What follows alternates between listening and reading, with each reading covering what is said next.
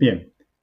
ya estuvimos viendo entonces el valor de la existencia final de materias primas, materiales y, y mercaderías de reventa.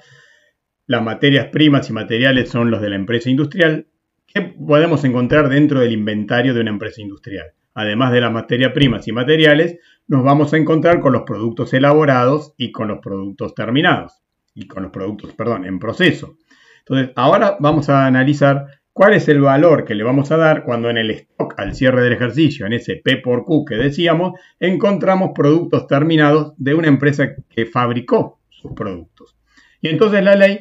analiza y tiene la solución en el artículo 56, inciso B,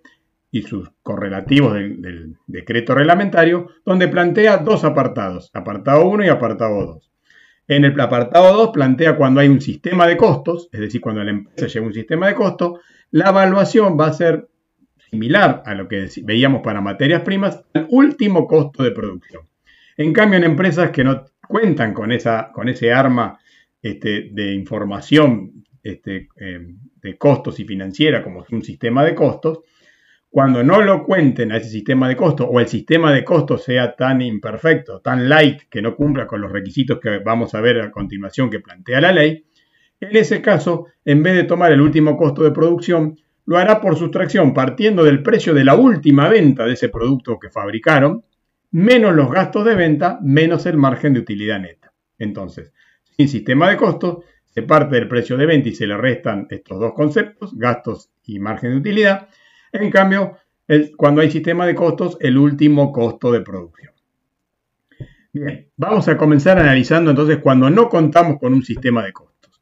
Entonces, ahí lo que me plantea es, si esa última venta se realizó dentro de los dos meses anteriores al cierre del ejercicio, yo fabrico heladera, tengo una heladera modelo 104, la heladera 104 se vendió el 28 de diciembre, está vendida dentro de los dos meses antes del cierre del ejercicio. En ese caso tomaré ese precio de la última venta, ese precio de última venta, le restaré los gastos directos de venta y el margen de utilidad neta que esté contenido en ese precio de venta, que tiene además, por supuesto, la utilidad que pretende la empresa industrial.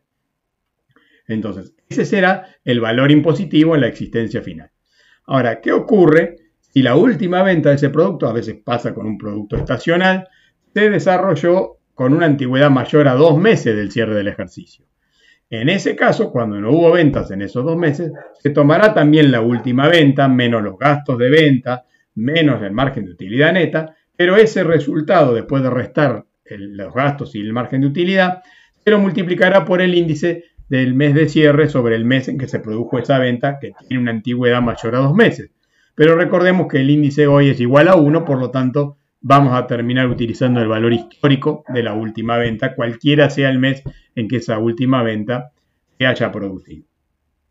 ¿Qué ocurre si justamente por una baja rotación tenemos ahí algún bien que hemos fabricado, tal vez lo hemos discontinuado en la fabricación, no hubo ninguna venta de ese bien en todo el ejercicio? Y esto, por supuesto, es algo que se va a dar mucho más probable en estos tiempos en los que hay una fuerte caída de las ventas producto de la del aislamiento en el que estamos inmersos. En ese caso, entonces, ahí se tomará el precio de venta fijado al cierre del ejercicio,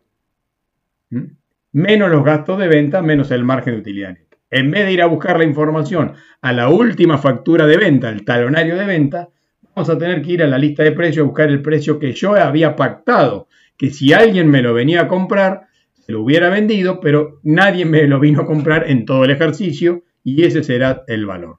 Entonces, a diferencia de lo que veíamos en materiales, que íbamos a buscar el valor del inventario inicial y lo íbamos a actualizar, aquí vamos a ir a buscar el precio pactado para el contribuyente, o mejor dicho, fijado para el contribuyente,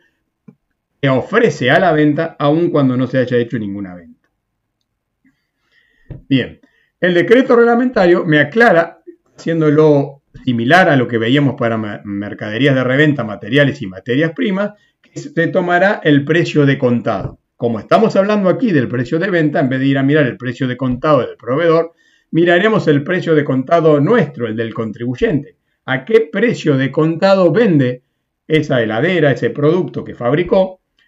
sin importar si lo vendió al contado o no? Es decir, si los descuentos que el contribuyente ofrece no son aprovechados por nuestros clientes, no importa, vamos a tomar igual a los efectos de evaluar la mercadería que está en existencia de los productos terminados fabricados que no llevan sistema de costos a ese teórico valor de contado.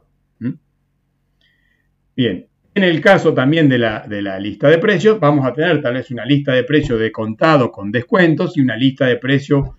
este, nominal con precios a más plazo. Tendremos que tomar la lista de precios de contados para evaluar los productos terminados que tenemos en el stock que no se ha vendido ninguno a lo largo de todo el ejercicio. Aprovechando esos descuentos que se ofrecen en la lista de precios que por supuesto nadie los usó porque no se vendió nada en todo el año. Y la última cuestión es que el concepto de representativo del precio de venta que habíamos visto para anular las compras que no eran representativas a los efectos de evaluar materias primas, materiales y mercaderías, también lo vamos a hacer con relación al precio de venta, ya sea el fijado o el de la última venta. Si nosotros veníamos vendiendo un producto habitualmente a 10 mil pesos y el 28 de diciembre lo vendemos a mitad de precio a una ONG porque la queremos ayudar, Tal vez alguien puede pensar, no sé si es tan caritativo el contribuyente, sino que lo que quiso es que todo el stock de heladera quede evaluado a mitad de precio. Total, lo que se ahorra en el impuesto a la ganancia es mucho más que la donación de media heladera. En ese caso, entonces, el decreto reglamentario establece, no señor, ese valor no se va a considerar el último por no ser representativo de las condiciones y volúmenes normales con lo que eh, opera la empresa industrial, que en general no vende al público, sino que vende en cantidades, digamos, al por mayor, por ser justamente el fabricante de los bienes, más allá que algunas también van directo hasta el consumidor final. Bien, entonces en este caso vamos a evitar tomar ese valor y tomaremos la última venta representativa. En relación a los gastos de venta, que como decíamos tenemos que descontarlos, el decreto reglamentario precisa que son los gastos directos incurridos con motivo de la venta, como por ejemplo fletes de venta, las comisiones que se le pague al vendedor por ese producto vendido, gastos de empaque, etc.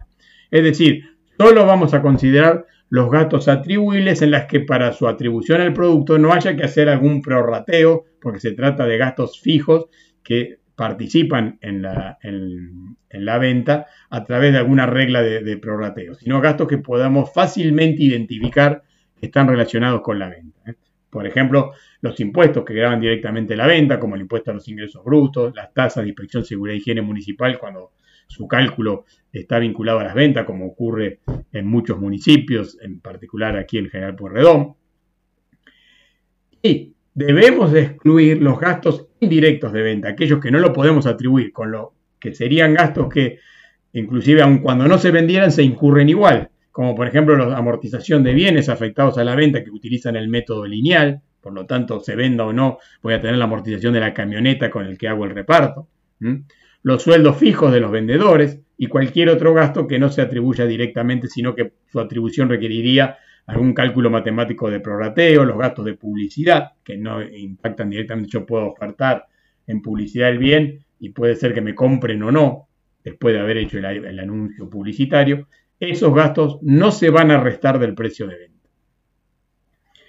Y finalmente entonces vamos a analizar el margen de utilidad neta, el tercer componente que vamos a restar del precio de venta, donde ahí la ley nos plantea dos opciones. Uno es utilizar varios coeficientes de utilidad este, neta, es decir, no uno solo, por cada línea de producto. Entonces vamos a tener una utilidad neta del producto 1 dividido las ventas del producto 1 o de la línea de productos 1, una utilidad neta del producto 2 sobre las ventas del producto 2 o línea de productos. Entonces, imaginémonos que yo una empresa química que fabrica este, productos químicos de, limpieza y este, fabrica productos químicos para uso industrial y no para uso este, eh, casero. Y teníamos dos líneas de productos, la utilidad neta de los detergentes y la utilidad neta de otros productos químicos a incorporar en procesos industriales más complejos. O una empresa de farmacia que genera productos químicos, medicamentos y productos químicos de cosmética. Y entonces tenemos también la línea de productos de los márgenes de utilidad de los medicamentos y la línea de productos de los márgenes de utilidad de productos cosméticos.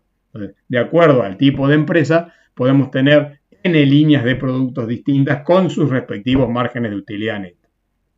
Y la otra opción que plantea la ley es si no utilizamos, esto es la opción del contribuyente, es decir, no es que un criterio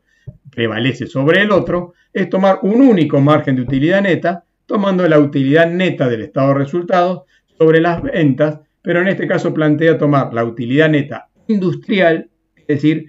descontada la, dividido las ventas industriales, porque generalmente en estos procesos las empresas no todos los productos que venden los fabrican, porque no tenemos una economía tan integrada industrialmente. Entonces, finalmente, el decreto reglamentario dice cómo se saca esa utilidad neta y dice será la rentabilidad neta, digamos, remite acá los conceptos que aprendieron en, análisis de estado contable con respecto a, a los ratios y índices que miden el comportamiento de la empresa. Y entonces tomaremos por cada línea de producto utilidad neta dividido el precio de venta de esa línea. Y lo mismo para las distintas líneas que exige. ¿Cuáles serán los criterios para tomar esa utilidad neta y esas ventas? Bueno, dice que se hará mediante mecanismos generalmente aceptados y que demuestre su razonabilidad. Por ejemplo, si nosotros presentamos una planilla donde decimos que en el producto 1 marcamos con el 30% la utilidad neta y en el otro es el 5%, bueno, poder constatar cómo llegamos a ese 30% con la documentación y con el 5%. Probablemente, tal vez, este, tendremos elementos que se resumen en el estado de resultados para poder acreditar tal situación. De manera que para el fisco le satisfaga esos coeficientes. Cuando estamos ya en el margen de utilidad neta,